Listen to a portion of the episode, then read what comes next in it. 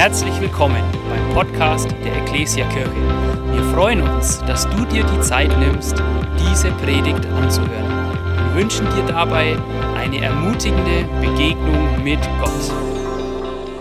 Ich habe da mal eine Frage. Ich habe dann eine Frage an dich. Warum bist du hier?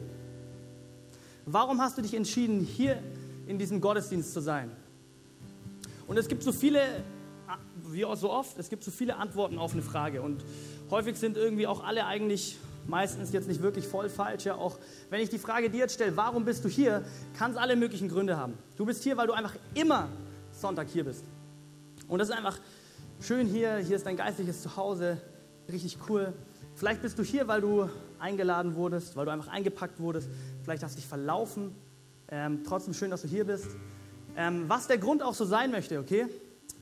Ja, aber ich möchte dich ermutigen, oder ich denke, die meisten sind hier aus, aus Grund von, von die Antwort auf die Frage wäre, weil, weil sie eine Beziehung mit Gott haben. Weil wir hier sind und sagen, hey, ich habe eine Beziehung mit Gott und in einem Gottesdienst kann ich Gott erleben und kann ich Gott besser kennenlernen. Und ich möchte dich mal ermutigen, antworte auf diese Frage, warum bin ich hier wieder ganz neu, ganz mutig? Ich bin hier, um Gott zu begegnen. Ich bin hier, mein Herz verändern zu lassen.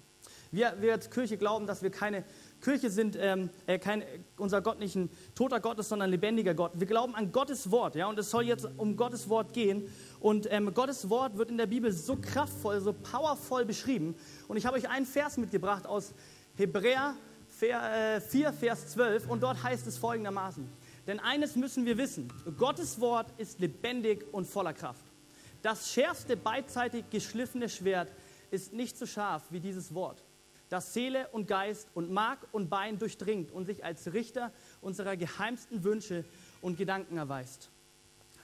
Die Bibel spricht von Gottes Wort ziemlich eindeutig, oder? Und Gottes Wort, die Bibel ist so kraftvoll und sie möchte jetzt zu dir sprechen. Ja, und ich möchte dich ermutigen auf die Frage, warum bist du hier? Antworte mutig. Und lass uns gemeinsam jetzt darauf antworten, mutig. Und lass uns gemeinsam beten und Gott folgende Antwort geben. Herr Jesus, wir sind hier, um jetzt dir die Ehre zu geben. Wir sind hier, um uns von deinem Wort, von deiner Gegenwart verändern zu lassen und dir zu begegnen. Und dafür beten wir. Und alle sagen Amen. Yes, schön, dass du hier bist. Wir beginnen ähm, mit unserem dritten Teil unserer Predigtserie. Ich habe da mal eine Frage. Ich habe da mal eine Frage und wir hatten schon zwei sehr, sehr coole Themen. Und ähm, die erste, das erste Thema, das wir hatten, die erste Frage, die wir uns gestellt haben, ist Corona ein Gericht Gottes? Zweite Frage, die wir uns gestellt haben, wie sollen wir Christen mit der Umwelt umgehen?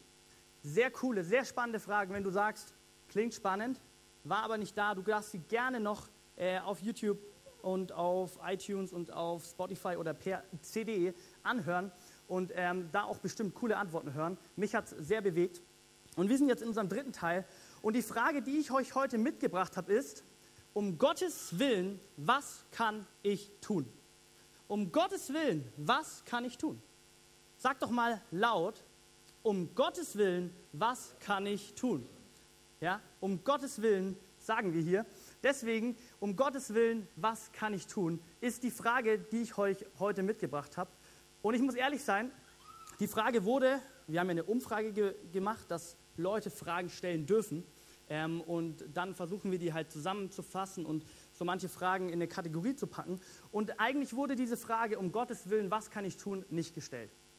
Sie wurde nicht gestellt, aber mir wurden drei andere Fragen gestellt, ähm, die für mich relativ kompliziert waren, alle so einfach zu beantworten. Und dann dachte ich, ich werde mal kreativ und überlege mir was anderes. Keine Sorge, ähm, ich komme natürlich auf, das, auf die drei Fragen zu sprechen. Aber ich dachte mir, die drei Fragen haben eine Sache gemeinsam und die möchte ich euch ganz kurz mal vorlesen. Diese drei Fragen, die eigentlich gestellt wurden. Die erste Frage, die gestellt wurde, heißt, wie kann ich besser von Gottes, wie kann ich mich besser von Gottes Willen leiten lassen? Erste Frage. Zweite Frage, wie kann ich Gottes Stimme hören? Und die dritte Frage, wie kann eine Begegnung mit Gott aussehen? Coole Fragen, oder? Hätten wir gern Antworten drauf. Hey, und ich dachte mir, die Fragen sind so cool. Die haben auch natürlich Ähnlichkeiten, aber es ist schon auch schwierig, in einer Predigt alle einfach zu beantworten. Und deswegen, als ich darüber nachgedacht habe, dachte ich mir, diese Fragen, oder besser gesagt, die Menschen, die diese Fragen stellen, haben mindestens eine Sache gemeinsam.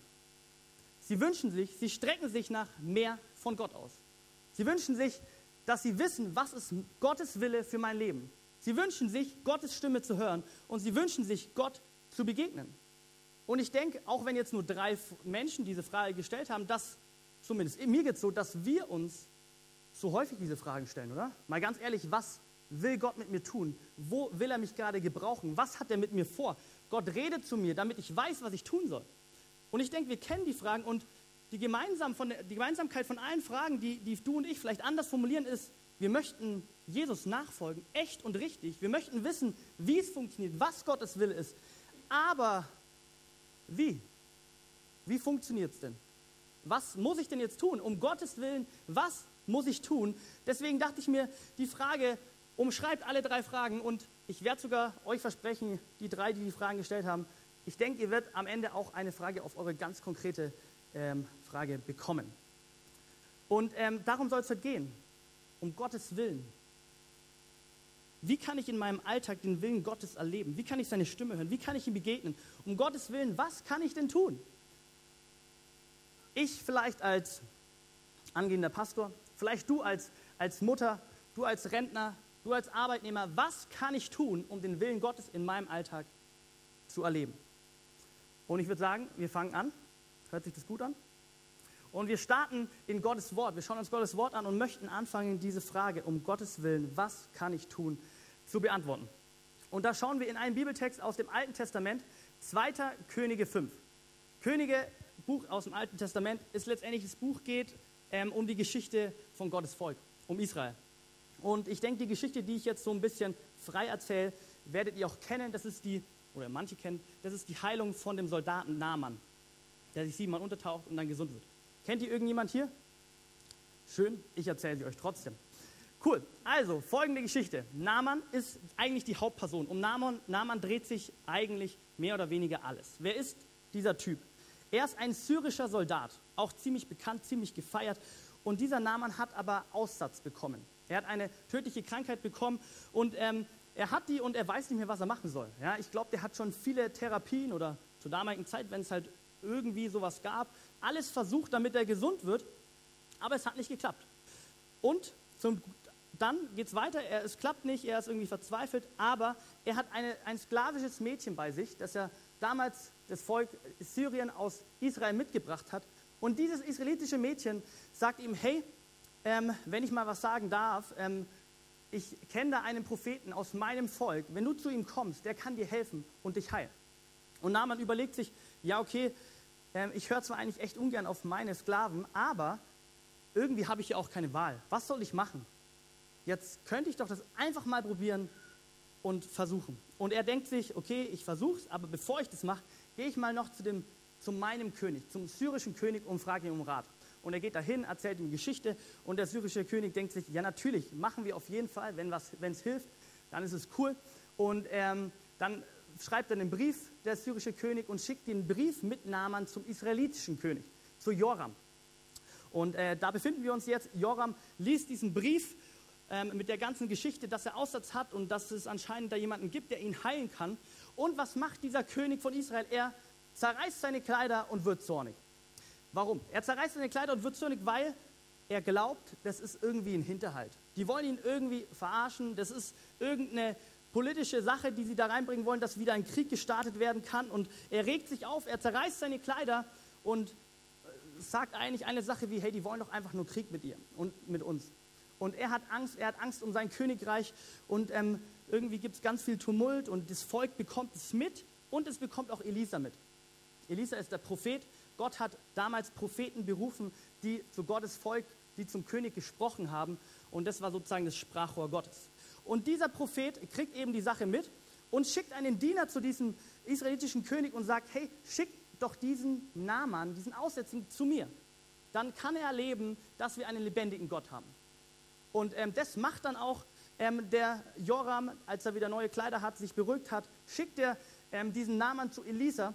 Und Elisa kommt zu ihm und sagt ihm, hey, ich habe eine Sache, die du machen sollst, dann wirst du gesund. Und zwar, du gehst in den Jordan, du tauchst siebenmal unter und dann wirst du gesund werden.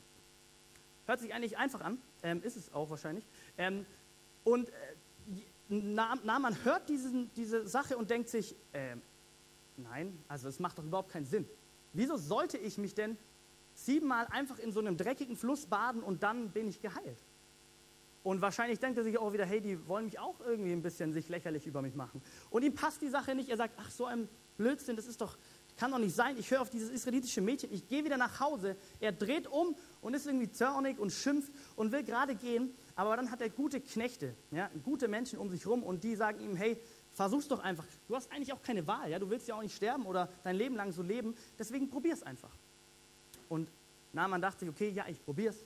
Er geht zum Jordan, er taucht sich siebenmal unter und beim siebten Mal, wo er wieder hochtaucht, ist er gesund. Seine Haut ist glatt, er hat keinen Ausschlag mehr und er ist geheilt. Was für ein Wunder. Und danach geht er ähm, voller Freude zu dem Propheten Elisa zurück und sagt, hey, danke, er ist voller Dankbarkeit und sagt, jetzt weiß ich, dass es nirgends in der Welt einen wahren Gott gibt, außer in Israel. Und die Geschichte endet. Was für eine Geschichte. Oder also ich weiß nicht, wie es euch geht, ich finde sie unglaublich. Da wird jemand geheilt, der sich einfach nur siebenmal untertaucht und der hat wirklich eine schwere Krankheit. Also der hat nicht irgendeine Krankheit, weil er sich nicht gewaschen hat, sondern weil er Aussatz hat. Und dann wird er einfach geheilt. Und ich lese diese Geschichte und denke mir, wow. Und ich habe schon so oft die Geschichte gehört und gelesen. Und ich staune über das Wunder. Ich staune, was Gott tut. Aber bei der Vorbereitung und als ich den Text angeguckt habe, habe ich gemerkt, oh Mann, ich, ich übersehe eigentlich die, das wahre Wunder. Ich übersehe den wahren Willen Gottes in dieser Geschichte. Und wahrscheinlich geht es nicht nur mir so, sondern euch auch. Wir erfreuen uns an dem Wunder und wir hören dieses Wunder und es ist cool, aber eigentlich geht es um was anderes. Eigentlich hat Gott einen anderen Willen, der auch umgesetzt wird. Und wir lesen davon in Vers 15, und zwar als Naaman geheilt wird, da kehrt er mit seinem ganzen Gefolge zum Propheten zurück und bekannte ihm, jetzt weiß ich, dass es nirgends auf der Welt einen wahren Gott gibt, außer in Israel. Naaman bekennt hier, dass der Gott Israels der einzige wahre Gott ist. Und jetzt denkst du dir vielleicht, ja, der Satz ist irgendwie im Alten Testament bei jeder zweiten Geschichte unten drunter so ein bisschen. Ist er ja auch oft. Und wir denken uns, ja, natürlich ist es schön. Und für uns ist es ja auch normal. Aber wir müssen verstehen, wer diesen Satz hier sagt. Es sagt ein syrischer feindlicher Soldat von Israel, ein Heide, ein Mann, der keine, keinerlei Glauben an diesen Gott hatte, der andere Gott, Götter hatte, der eine andere Überzeugung hatte. Und dieser Soldat, dieser feindliche Soldat bekennt, dass es nur einen wahren Gott gibt. Das ist das Wunder. Das ist der Wille Gottes in dieser Geschichte. Das ist der Wille Gottes für das Volk Israel, dass die Nationen, die Menschen um Israel herum merken, hey, es gibt nur einen wahren Gott und das ist der Gott Israels. Das ist das Wunder. Und darum geht es uns doch auch. Wir wollen den Willen Gottes erleben. Wir wollen verstehen, was der Wille Gottes ist. Und hier erleben wir ihn. Der Wille Gottes wird von vorne bis hinten eigentlich erfüllt. Und am Ende merken wir, Gott wird anbetet. Menschen ehren seinen Namen und lernen ihn kennen. Aber wie? Um Gottes Willen, was haben diese Personen in diesen Texten richtig gemacht, damit sie den Willen Gottes umgesetzt haben, dass sie ihn erfüllt haben? Und wir merken ja hier, diese Geschichte ist ja voll von zahlreichen Personen, unterschiedlichste Personen. Wir lesen ja schon mit mindestens vier verschiedenen Namen und dann auch noch Personen, wo wir die Namen nicht kennen. Und wir merken, dass diese Geschichte, der Wille Gottes sich durch diese Personen erfüllt und dass Gott durch Menschen handelt, dass Gott einen Willen für uns hat. Und wir schauen uns mal an, wer alles in dieser Geschichte auftaucht. Wir haben ein gefangenes Mädchen, ein israelitisches Mädchen, das verschleppt wurde nach Syrien. Sie ist Teil von dieser Geschichte. Wir haben Naaman, einen gefeierten Soldaten, der Aussatz hat. Wir haben den syrischen König. Wir haben den israelitischen König Joram. Wir haben den Propheten Elisa. Und wir haben sogar noch die Diener von Naaman, die auch eine wichtige Rolle spielen. Und die ganzen unterschiedlichen Personen in ihrem Alltag, in ihrem Leben, in Situationen, was haben sie gemacht? Um Gottes Willen, was haben sie getan? Und genau das wollen wir uns angucken. Genau daraus wollen wir lernen. Und eigentlich wollen wir nicht daraus lernen, was sie aus der Geschichte lernen, was sie getan haben, schon auch, sondern was fa fast schief gegangen wäre. Es wäre in der Geschichte, gibt es zwei Situationen, wo der Wille Gottes, wo die Anbetung Gottes fast in die Hose gegangen ist. Und zwar ziemlich knapp. Und wir wollen uns genau diese zwei Stellen anschauen, wie Gottes Wille umgesetzt wird.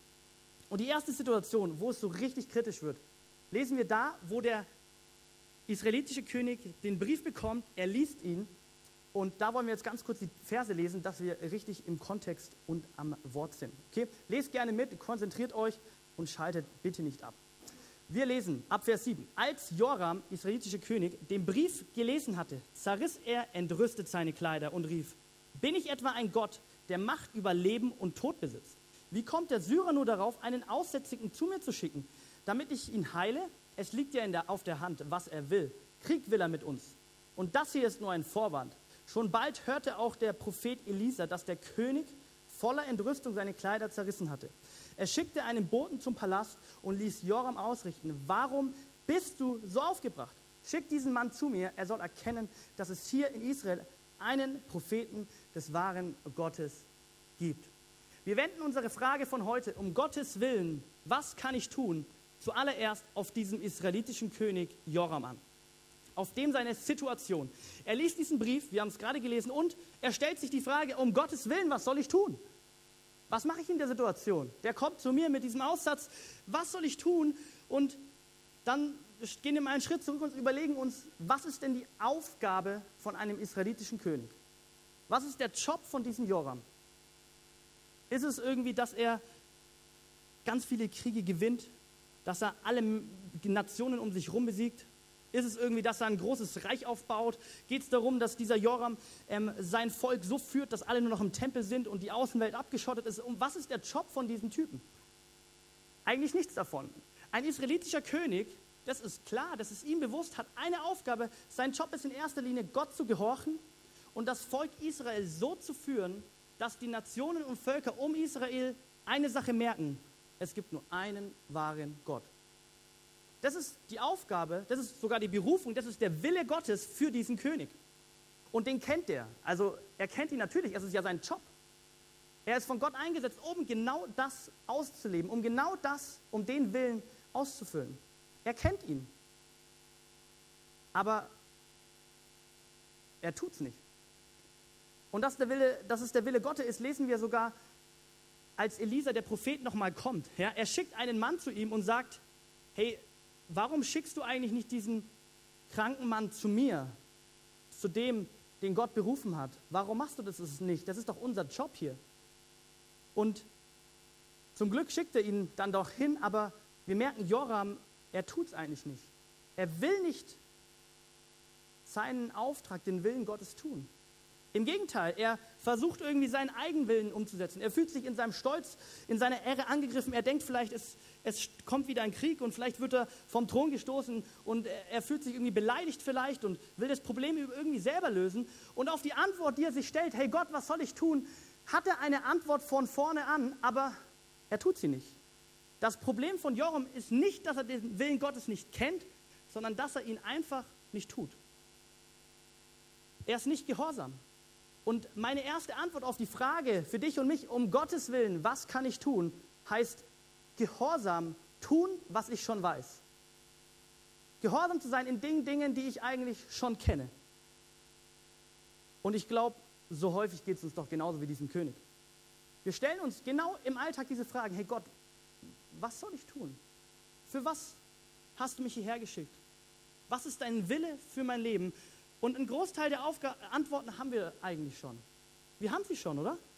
Wir haben Gottes Wort, wo so viel drinsteht. Wir haben Gottes Geist. Wir wissen so häufig, was dran ist, aber tun wir es? Sind wir gehorsam im Großen wie im Kleinen? Und ich weiß auch, dass, äh, wenn wir uns die Frage stellen, wir ungern diese Antwort hören. Gehorsam. Aber es ist Realität. Es ist Realität. Die Bibel spricht davon. Und dieser Gehorsam hat eine Kraft, wie nichts anderes, glaube ich. Und dieser Gehorsam allein kann Gottes Willen erfüllen. Das merken wir hier, das merken wir in dieser Geschichte. Und ich glaube, Jesus, Jesus spricht auch davon, genau von diesem Gehorsam. Jesus spricht in Johannes 14, Vers 23 folgendes: Wenn jemand mich liebt, wenn jemand mein Nachfolger ist, wenn jemand mir nachfolgen will, wird er sich nach meinen Worten richten. Wird er gehorsam sein. So funktioniert Nachfolge. So funktioniert den, den Willen Gottes umzusetzen, indem wir gehorsam sind in den Dingen, die wir schon kennen. Aber natürlich, ey, wir, eine Sache, auf die, uns, die ich uns aufmerksam machen will, ich glaube, diese Fragen sind gut. Keine Frage, ja. Wir dürfen, wir sollten weiter die Fragen stellen, hey Gott, was willst du, dass ich tue? Rede zu mir. aber wir sollten uns nicht davon abhalten lassen, trotzdem gehorsam zu sein in Dingen, die wir schon tun können. Ja, und ich glaube, der Feind, ja, der Satan, das ist, ich glaube, der nutzt diese Fragestellung so häufig. Er nutzt unsere Gedanken, genau diese Frage, hey Gott, was will ich tun, so häufig, damit, dass wir ungehorsam leben. Wie häufig geht es mir so, dass ich drüber nachdenke und über, über mein Leben bete und ich will, dass Gott zu mir spricht, was ich tun soll. Und so häufig denke ich mir dann irgendwann nach ein, zwei Wochen, oh Mann, es gibt eigentlich so viel zu tun. Aber ich war einfach irgendwie nur blind, es zu tun. Und ich glaube, der Feind möchte uns so häufig davon ablenken. Und ich möchte dich ermutigen, hey, werd mal ehrlich vor Gott und vor dir. Und sag, hey, gibt es nicht Dinge, die ich eigentlich weiß, aber einfach nicht tue? Gibt es Dinge, wo du ungehorsam bist? Ganz praktisch, wenn ich mein Leben anschaue, Gehorsam in meiner Beziehung zu Gott, wie sehr weiß ich, wie gut es ist, Gott besser kennenzulernen, eine Zeit mit Gott zu verbringen in meinem Alltag, gehorsam zu sein, sein Wort zu lesen und tue ich's? Wie sehr weiß ich, dass Sünde mich von Gott trennt, dass Sünde, die ich tue, dass sie mich von Gott fernhält.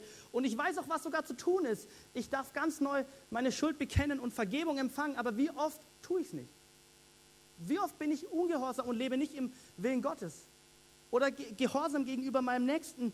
Wir fragen uns so oft, hey, wo kann ich bei meinem Nächsten den Unterschied machen? Gott, gebrauche mich.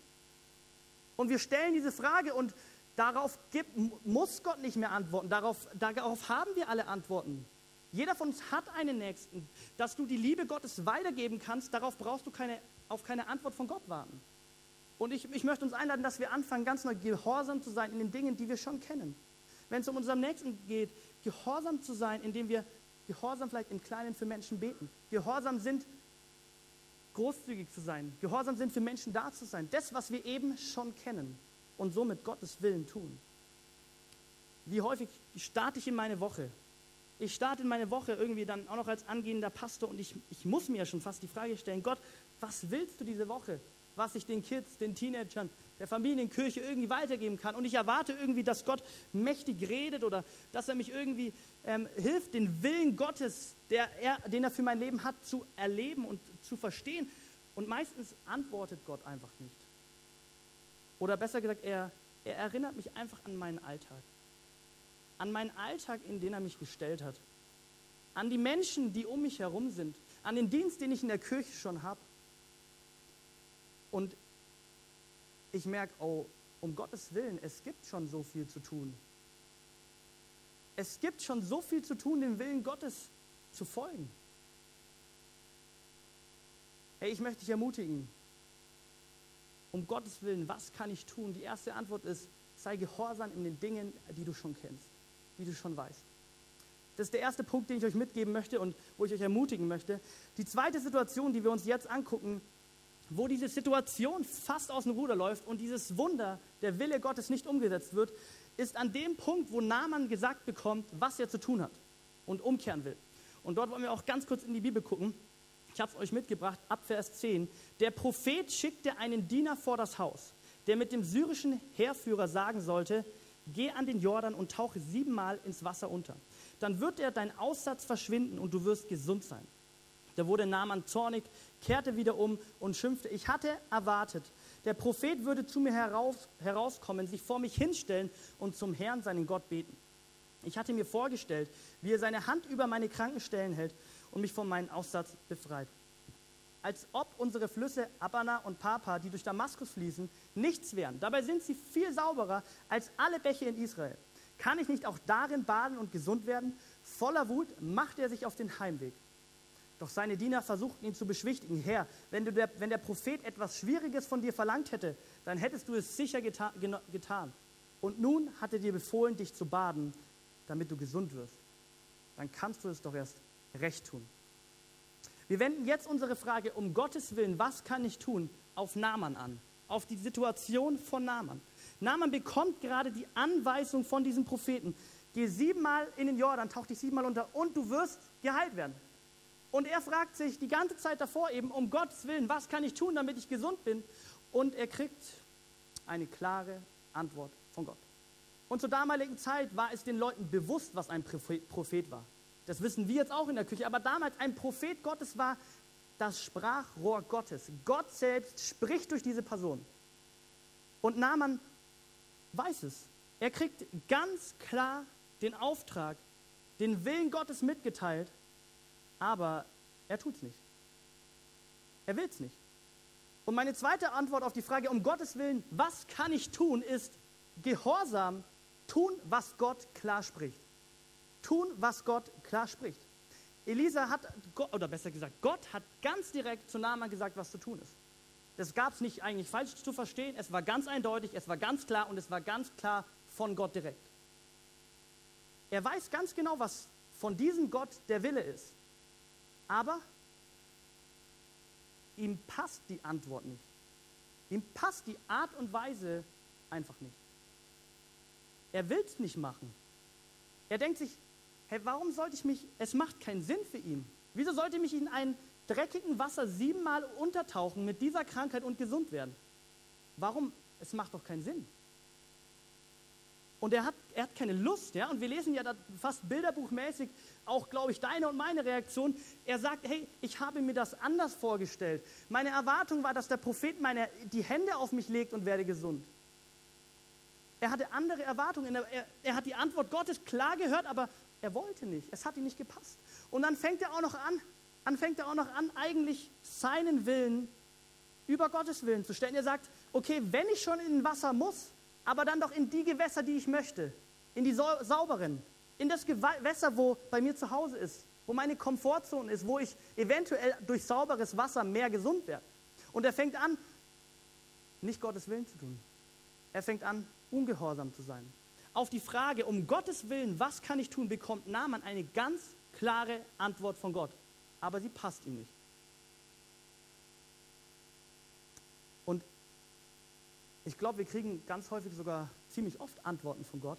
Wahrscheinlich eben, weil sie uns nicht passt, häufig sogar zu häufig. Aber wir, sie passt uns nicht. Wir wissen doch so häufig, dass Gott manchmal spricht, dass der Heilige Geist etwas in uns bewegt, dass der Fingerzeig Gottes irgendwo was hinlegt und eigentlich wissen wir, und da hat Gott klar gesprochen.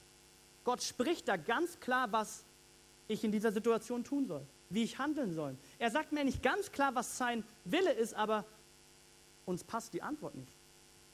Wir haben andere Vorstellungen. Wir haben vielleicht sicherere Vorstellungen. Wir, wir glauben, es macht keinen Sinn. Und wir haben diese Antwort, aber wir sind ungehorsam, weil sie uns nicht passen. Sie sind unbequem. Sie demütigen uns so häufig. Um Gottes Willen, wir wollen es eigentlich gar nicht tun. Hey, ich glaube, es gibt eine klare Antwort. Es gibt eine klare Antwort auf die Frage, um Gottes Willen, was kann ich tun? Gehorsam.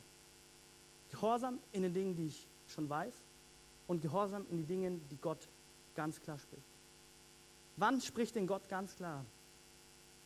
Weil wir haben ja jetzt vielleicht eben ja keinen Propheten mehr. Ich weiß nicht, wie es euch geht. So häufig spricht Gott so klar in mein Leben. Wo ich gerade versuche, mein Leben im Griff zu haben, wo ich versuche, aus eigener Kraft irgendwas zu schaffen, irgendwas zu machen. Und Gott spricht ganz klar, hey Tim, gib mir deine Sorgen ab. Das ist für mich ein klares Reden Gottes. Ich spüre es, ich weiß, Gott sagt zu mir, leg die Last ab. Versuch es nicht aus eigener Kraft, aber die Antwort gefällt mir eigentlich nicht. Ich will es greifbar haben, ich will die Sache unter Kontrolle haben, ich will es logisch haben. Und die Antwort auf die Frage, um Gottes Willen, was kann ich tun in meinem Alltag, will ich nicht wahrhaben und ich schlage sie aus. Ich antworte anders. Ich antworte so, wie ich antworten will. Wie häufig spricht Gott so klar in meine Beziehungen rein, wo Gott mir ganz klar sagt, hey, du musst dich entschuldigen. Du hast dich versündigt. Du hast deine Frau, du hast deine Freunde verletzt, deine Mama nicht geehrt, was auch immer. Und Gott spricht so klar, aber, und wir wissen, was zu tun ist, aber es passt nicht. Es ist demütigend, es ist unbequem, es ist so anstrengend, sich zu entschuldigen. Keiner entschuldigt sich. Und die Antwort, die eigentlich so klar ist, die Gott auch ganz klar in unser Herz spricht, wir wollen sie nicht, sie passt uns einfach nicht. Wenn Gott spricht, wie du mit deinen Ressourcen umgehen sollst, wie er ganz klar sagt, hey, investiere Zeit in Menschen, gib deine Kraft in die Kirche, sei mutig und, und sei großzügig. Und wir wissen, Gott spricht ganz klar, sogar häufig ganz konkret, ganz detailliert, aber Es passt uns nicht. Die Art und Weise, wie er spricht, die Art und Weise, wie viel wir geben müssen, wie viel wir weggeben müssen, wie viel wir behalten können, was auch immer, sie passt uns nicht. Und eigentlich die Antwort, was Gottes Wille in deinem und meinem Alltag, in Situationen sind, haben wir, aber sie passen uns nicht. Sie gefallen uns nicht. Wir hätten gern andere Gewässer, in denen wir baden. Wir hätten gern andere Situationen, andere, wir hätten andere Erwartungen. Oder wenn es um unsere Kompromisse im Leben geht. Ob es Kompromisse sind, wirklich, wo, wo es um Nachfolge geht, wo wir wissen, wir leben nicht nach Gottes Willen. Ja? Wir, wir haben Dinge im Leben, wo wir ganz genau wissen, Gott legt seinen Finger dorthin und sagt, fang an, gehorsam zu sein. Oder auch ganz praktisch im Alltag als Schüler, als Arbeitnehmer, wo wir uns in Grauzonen irgendwie befinden, wo wir Dinge tun, wo die einfacher sind und wo Gott ganz genau sagt, hey, eigentlich sind die nicht richtig, die sind nicht richtig, die sind nicht gut. Und wir wissen ganz genau, Gott spricht und er hat nicht nur einmal gesprochen, sondern schon zweimal, dreimal, aber es ist so schwierig, da rauszukommen vielleicht oder es ist so unbequem. Es ist einfacher vielleicht, einen Kompromiss einzugehen. Wie oft spricht Gott da zu mir? Ich habe keine Ahnung, was, was es bei einem Arbeitnehmer sein kann, aber bei einem Schüler oder auch vielleicht bei einem Arbeitnehmer, wenn du, wenn du deine Schule schwänzt und du weißt ganz genau, eigentlich ist es nicht Gottes Wille, aber du hast halt keine Lust. Du bist nicht krank, aber du hast keine Lust. Vielleicht ist es als Arbeitnehmer genauso. Und du weißt eigentlich, was Gottes Wille ist. Du weißt es. Oder wenn es um, Abscha um, um Abschauen geht in der Schule, du weißt, oh Mann, es ist keine Ahnung, ob das jetzt eine Grauzone ist oder schon eine Schwarzzone, aber du weißt ganz genau, was dran ist. Gott hat dir schon so häufig in deiner stillen Zeit gesagt, ähm, du weißt, was dran ist. Gott spricht, da gibt es kein Rechts und Links, da gibt es nur ein, Gott hat gesprochen. Aber uns passt es nicht. Es ist an, anstrengend. Es ist schwieriger, gute Noten zu schreiben, so. Und ich weiß nicht, was es für dein Leben ist. Und ich möchte dich ermutigen, sei gehorsam in den Dingen, die Gott so klar zu dir spricht. Vielleicht jetzt im Moment, wo du weißt, oh man, eigentlich weiß ich, was Gott mir schon immer und immer wieder sagt. Oder vielleicht zeigt er dir jetzt im Moment eine Sache. Da möchte ich einladen, fang an, gehorsam zu sein. Gehorsam ist die Antwort. Gehorsam ist die Antwort auf alle drei konkreten Fragen, die wir vorhin uns gestellt haben. Du wirst durch Gehorsam immer im Gottesleben leben. Du wirst durch Gehorsam Gottes Stimme hören. Und du wirst durch Gehorsam Gott begegnen. Du wirst seine übernatürliche Kraft erleben. Das hat Naaman hier erlebt. Durch Gehorsam. Davon ist die Bibel voll. Dein Gehorsam wird den Willen Gottes hervorbringen. Und woher wissen wir das? Weil die Bibel davon spricht, weil es die Geschichte zeigt und weil Gehorsam immer eine Sache mitbringt. Gehorsam gegenüber Gott wird dich immer demütigen gegenüber Gott. Wenn du dich vor Gott demütigst, äh, gehorsam bist, wird es dich immer demütigen. Warum? Weil du immer sagst, wer wirklich der Herr in deinem Leben ist, wem du wirklich gehorchst. Und Demut hat so eine Kraft, sie hat so eine Power, es ist eine Tugend in der Bibel, die kennen wir. Da wird Gottes Wille lebendig, da wird Gottes Kraft lebendig. Hey, wir lesen in Jakobus 4, Vers 6, den Hochmütigen widersteht Gott, aber den Demütigen schenkt er Gnade. In 1. Petrus 5, Vers 6 lesen wir, demütigt euch nun deshalb unter die Gottes mächtige Hand, dann wird er euch zur richtigen Zeit erhöhen. Gehorsam gegenüber Gott wird immer Demut für uns kosten. Und das hat Naaman erlebt. Wenn du vielleicht denkst, ja, ich merke es, deswegen tun wir es ja so ungern gehorsam sein, weil es uns eigentlich doch immer demütigt. Naaman der Wille Gottes in dieser Geschichte wird nur sichtbar, weil Menschen gehorsam sind und sie Demut erleben. Naaman erlebt Demut von vorne bis hinten. Dieser gefeierte Soldat nimmt einen Rat an von einer israelitischen Sklavin. Einen Rat, die, eine Sklavin, die eigentlich nichts zu sagen hat, die schon gleich nicht irgendwas von einem anderen Gott erzählt. Und das ist demütigend. Ich, ich, ich glaube, das, das kam nicht gut an in Namans Kreisen, dass er sich einen Rat holt von einem jungen Mädchen aus Israel, von einem Niemand. Und das ist demütigend für ihn, aber er denkt sich, ja, was soll ich tun? Und, und es geht weiter, dann, dann fängt sogar an, sich Naaman vor dem feindlichen König aus Israel zu demütigen. Er bittet ihn um Hilfe. Er sagt, hey, ich bin hier, ich bin krank, ich habe alles probiert, Hel helf mir bitte. Dieser Held, dieser Soldat, der eigentlich Israel bekämpft hat, geht hin und es ist Demut in seinem Leben. Und die demütigste Sache, die wir offensichtlich sehen, ist natürlich dieses siebenmal Untertauchen in einem dreckigen Wasser. Und wir können uns, ich glaube, bin mir sicher, dass an diesem Fluss nicht einfach nur ein paar Engel waren und der Prophet und Naaman, sondern da waren viele Menschenmengen. Da waren, wenn ein syrischer Soldat kommt und der ist im Jordan und Jordan, ich denke, da wo Wasser ist, sind viele Menschen, dann, dann war das offensichtlich und der musste sich da irgendwie vor allem demütigen. Weil keiner wusste, dass das Wunder passiert. Also was macht er da? Was macht dieser syrische Soldat in diesem dreckigen Gewässer? Und er taucht sich einmal unter und er denkt sich, oh nein, meine Ehre, zweimal und ein drittes Mal und er taucht unter und denkt sich, hey, das, das wird nichts. Es ist so demütigend für den. Die Leute lachen vielleicht, die Leute denken sich, hey, so ein toller Held aus Syrien oder so ein cooler Soldat und er lebt Demütigung an seinem Leib. Aber durch seinen Gehorsam und durch den Demut wird Gottes Wille erfüllt und er erlebt ein Wunder. Hey, ich bin davon überzeugt, dass, dass, die, dass, ich, dass, dass es so wichtig ist, sich diese Fragen zu stellen. Es ist so wichtig, sich diese Fragen zu stellen. Gott, was willst du durch mich tun? Was ist dran? Aber es ist, glaube ich, um einiges wichtiger und relevanter, dass wir anfangen, da wo Gott klar spricht, die Dinge, die wir schon kennen, zu leben, zu machen, gehorsam zu sein. Und ich glaube, ehrlich gesagt, die Antwort, die ich euch jetzt darauf gegeben habe, auf diese Fragen, um Gottes Willen, was kann ich tun, das ist ja eigentlich eher so eine Erinnerung für euch, oder? Ich denke, jeder von euch hat schon mal Gehorsam, jeder von uns versteht Gehorsam, jeder von uns hat über Gehorsam schon so viel gehört. Wahrscheinlich schon, wir waren häufig schon so oft Gehorsam oder dann auch manchmal ungehorsam. Aber ich will euch ermutigen, nehmt die Sache ernst.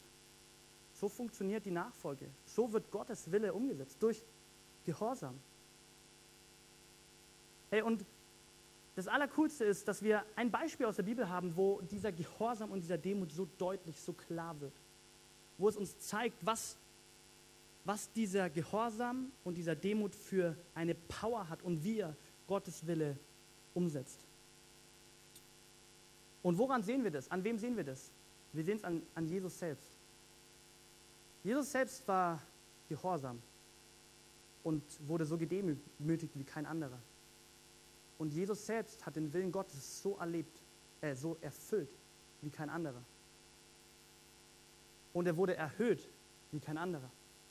Wir wollen zu guter Letzt eine Bibelstelle lesen aus Philippa 2, 5, Vers 11. Da lesen wir genau über Jesus. Das ist die Haltung, die euren Umgang miteinander bestimmen soll. Es ist die Haltung, die Jesus Christus uns vorgelebt hat. Er, der Gott im allem gleich war und auf einer Stufe mit ihm stand, nutzte seine Macht nicht zu seinem eigenen Vorteil aus. Im Gegenteil, er verzichtete auf alle seine Vorrechte und stellte sich auf dieselbe Stufe wie ein Diener. Er wurde einer von uns, ein Mensch wie, all, wie ein anderer Mensch. Aber er erniedrigte sich noch mehr, er demütigte sich noch mehr. Im Gehorsam gegenüber Gott nahm er sogar den Tod auf sich.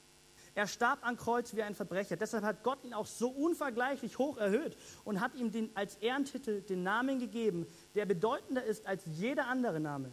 Und weil Jesus diesen Namen trägt, werden sich einmal alle vor ihm auf die Knie werfen. Alle, die im Himmel, auf der Erde und unter der Erde sind. Alle werden erkennen, dass Jesus Christus der Herr ist und werden damit Gott, dem Vater, die Ehre geben. Gottes Sohn selbst. Er wurde Mensch. Er war versucht, ungehorsam zu sein, so wie du und ich. In den Dingen, die er kannte in seinem Alltag, genauso wie in den Dingen, die Gott ganz klar gesprochen hat. Trinke den Kelch. Und er hat einen Gehorsam gelebt und eine Demut gelebt wie kein anderer Mensch. Er wurde gefoltert, er wurde bespuckt, er wurde gekreuzigt und er war gedemütigt bis in den Tod. Aber er wurde auch erhöht, wie kein anderer erhöht wird. Und er hat Gottes Willen eins zu eins erlebt. Und wir kennen doch auch ganz praktisch diese Stelle im Garten Gethsemane, wo Jesus ganz genau weiß, was Gott spricht. Deswegen sagt er auch, hey, Papa im Himmel, wenn es geht, nimm diesen Kelch weg. Ich, ich schaffe es nicht, aber nicht dein Wille geschehe, äh, nicht mein Wille geschehe, sondern dein Wille geschehe. Und er wird gehorsam bis zum Tod. Hey, Jesus selbst hat es uns vorgelebt, wie Gottes Wille erfüllt wird durch Gehorsam und Demut. Er war gehorsam in jeder Situation. Er wurde gedemütigt wie niemand anders, aber er hat den Willen Gottes erfüllt wie kein anderer. Und ich möchte dich ermutigen, dass du anfängst, eine Entscheidung zu treffen, den Willen Gottes zu leben. Gehorsam zu sein. In den Dingen, die du kennst wo du ganz genau weißt, die solltest du tun und solltest du nicht tun. Und genauso in den Dingen, wo Gott dich eigentlich immer und immer wieder dran erinnert. Und die Lobpreisband darf gerne nach vorne kommen. Und zu guter Letzt will ich noch eine Kleinigkeit erwähnen, gerade für die alle, die hier sind und irgendwie eigentlich Gehorsam schon so kennen, aber immer noch vielleicht mit dieser Frage, um Gottes Willen, wie kann ich, was kann ich tun? Wie kann ich denn in meinem Alltag gehorsam sein? Es ist ja auch wirklich nicht so einfach häufig, oder? Weil es uns eben so demütigt. Und vielleicht bist du hier und denkst dir, hey, irgendwie ist es, die Geschichte klingt trotzdem noch so, so mächtig, so nicht alltagsrelevant. Und ich als Mutter, ich als Rentner, ich als Schüler, wie kann ich, was kann ich tun? Wie kann ich Gehorsam praktisch leben lassen? Und wisst ihr was? Die Geschichte, die Geschichte startet ganz am Ende, äh, ganz am Anfang. Und sie startet mit einer Person. Und ohne diese Person wäre Gottes Wille, wäre dieses Wunder überhaupt nicht möglich gewesen. Diese Person hat ähm, die, die Weichen gelegt für den Willen Gottes, bevor es irgendjemand anders gemacht hat.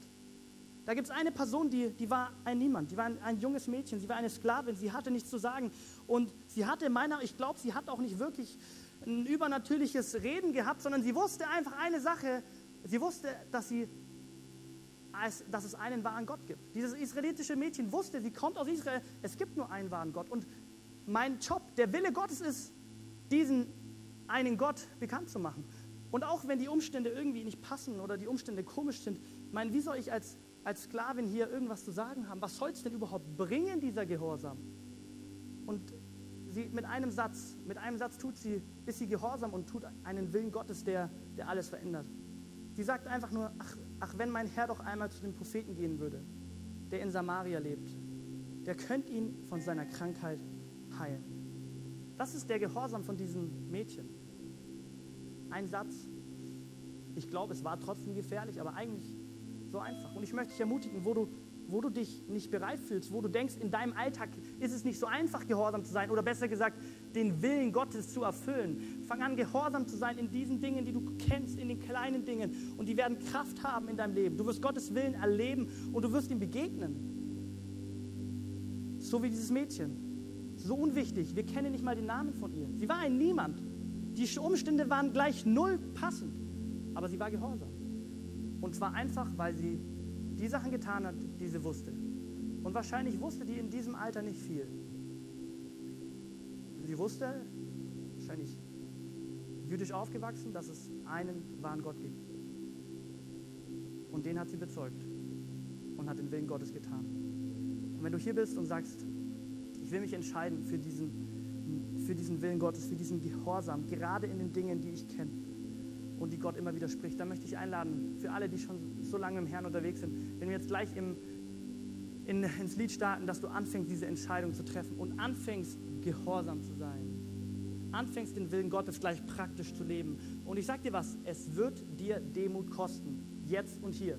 Wenn du jetzt gehorsam bist und eventuell ganz neu zu Gott kommst und sagst, Gott, ich will da, wo ich ungehorsam war, Sünde bekennen. Ich will da, wo ich bis jetzt noch nicht gehorsam bin, jetzt halt gehorsam sein. Dann wird es dich demütigen. Es wird dir was kosten, aber es wird den Willen Gottes erfüllen. Und ich glaube, es wird Übernatürliches passieren.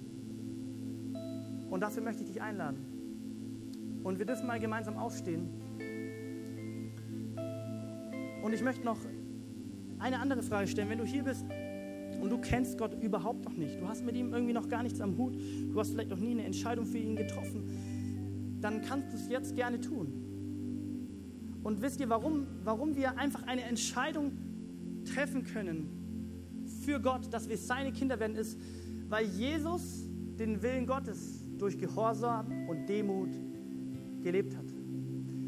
Gottes Wille ist es, dass er mit dir und mir er ist unser Schöpfer, in Beziehung lebt. Er möchte mit uns unterwegs sein. Er möchte uns im Leben helfen. Er möchte, dass wir ihm anbeten.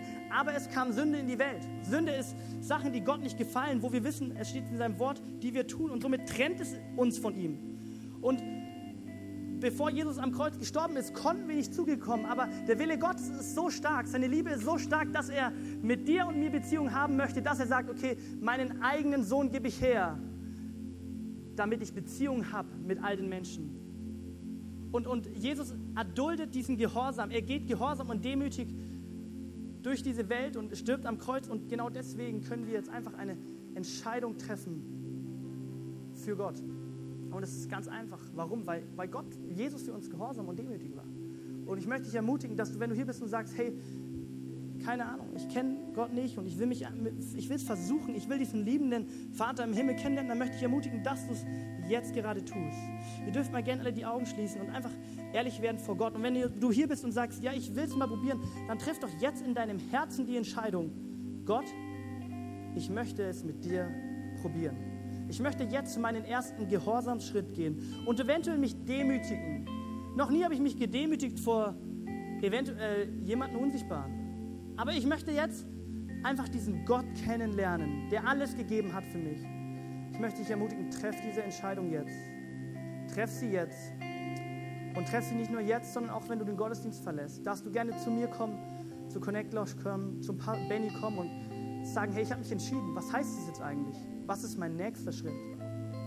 Und für die vielleicht, die hier sind, ja, aber ich empfinde gar nicht, dass ich Gott überhaupt brauche in meinem Leben. Du denkst dir, ja, aber ich habe doch schon so viel. Was, was brauche ich Gott? Was ist Gott für, warum? Dann möchte ich dir einfach noch einen, einen Vergleich aus dieser Geschichte zeigen. Und zwar ein Vergleich zwischen diesem israelitischen Mädchen und diesem gefeierten Soldaten Naaman. Und wir erleben ähm, durch die Geschichte, wer die so sind und was die haben. Und wir merken eine Sache, dieses israelitische Mädchen ist ein Niemand. Sie hat nichts, sie kann nichts, sie hat keine Zukunft, sie hat gar nichts. Ja, sie, sie, ist ein, sie, ist, hat, sie ist eine Frau. Als Frau damals warst du, hattest du keinen Wert, du hattest keine Identität. Naaman, dieser, dieser Soldat war ein Mann. Er hatte von Anfang an, von Geburt an schon Wert und Identität. Dieses Mädchen war jung, unerfahren. Dieser Soldat, dieser Mann war erfahren. Er hatte Reife. Er hat was erlebt. Diese, dieses Mädchen kannte niemand. Sie war ein Niemand in diesem Volk, aber und Naaman war ein, ein gefeierter Soldat. Dieses israelitische Mädchen war eine Sklavin, keine Rechte, nichts. Dieser war ein, ein Herr über Soldaten, über Heere. Dieser Typ hatte alles. Er hatte Familie, Freunde, er hatte Wohlstand, er hatte Sicherheit. Dieses Mädchen war arm, sie hatte keine Familie, sie wurde nicht gekannt, sie hatte keine Rechte, sie hatte nichts. Aber wenn du die Geschichte liest und wenn du merkst, wie, wie gehorsam sie ist, dann merken wir, sie hatte nichts, aber sie hatte eine Sache. Sie hatte den Glauben an den einen wahren Gott. Und wir, wir erfahren, dass Naaman eigentlich alles hatte, aber er hatte den Glauben nicht an den wahren Gott. Und ich sage dir eine Sache, du kannst alles haben. Du kannst alles haben, die kannst du gut gehen ohne Ende, aber wenn du Gott nicht hast, dann hast du letztendlich doch nichts. Und du bist vielleicht hier oder du hast überhaupt nichts. Du kannst überhaupt nichts, aber wenn du Gott hast, hast du alles. Und davon bin ich überzeugt, davon spricht die Bibel. Und ich möchte dich ermutigen, wenn du hier bist und sagst, ja, aber warum brauche ich denn überhaupt? Weil Gott die Sache ist, die du brauchst. Es ist die Sache, die die dein Leben voll macht. Dieses israelitische Mädchen hatte nichts. Sie war ein Niemand. Aber sie war so mutig. Sie war so erfüllt. Sie hatte Gott. Und ich möchte dich einladen, dass du diese Entscheidung triffst, wenn du sie jetzt noch nicht getroffen hast. Und sagst, hey Gott, ich bin hier. Ich will dir eine Chance geben. Lass uns noch gemeinsam beten. Jesus, wir danken dir, dass du hier bist. Wir danken dir, dass du für uns ans Kreuz gegangen bist. Wir danken dir, dass du gehorsam warst bis zum Tod und dich demütigen lassen hast wie niemand anders. Und deswegen danke ich dir, dass wir deswegen zu dir kommen dürfen als deine Kinder. Wir danken dir, dass wir zu dir kommen dürfen und du mit uns gemeinsam deinen Willen umsetzen möchtest. Wir danken dir, dass wir durch dich gehorsam sein können und dir Anbetung und Ehre geben können. Und du siehst unsere Herzen, du siehst, wo wir gerade vielleicht im, wissen, Jesus, wo wir ungehorsam waren, wo wir gehorsam sein dürfen. Und dafür danken wir dir, dass wir durch dich auch gehorsam sein dürfen, dass wir durch dich umkehren dürfen, so wie dieser Naaman, und anfangen dürfen, gehorsam zu sein und erleben zu dürfen, wie dein Wille geschieht in unserem Leben und wie deine Kraft wirkt. Jesus, und wir beten auch für alle Menschen, die jetzt eine Entscheidung getroffen haben für Gott, dass sie erleben, jetzt in dieser Zeit, jetzt, wenn sie zu Hause gehen, dass du ein lebendiger Gott bist, dass du der wahre Gott bist, den sie brauchen. Dafür beten wir in deinem Namen. Amen. Lass uns in Gottes Anbetung gehen. Lass uns jetzt vor ihm kommen und anfangen, gehorsam zu sein, uns zu demütigen vor seiner starken Hand. Wir hoffen, dass dir diese Predigt gefallen hat und dich in deinem Leben mit Gott stärkt. Außerdem wollen wir dich gerne besser kennenlernen. Dazu bist du herzlich eingeladen, unsere Sonntagsgottesdienste um 9.30 Uhr und 11 Uhr zu besuchen. Schau doch mal auf www.ecclesia-rot.de vorbei oder auf den sozialen Medien unter Ecclesia Rot. Wir freuen uns auf dich.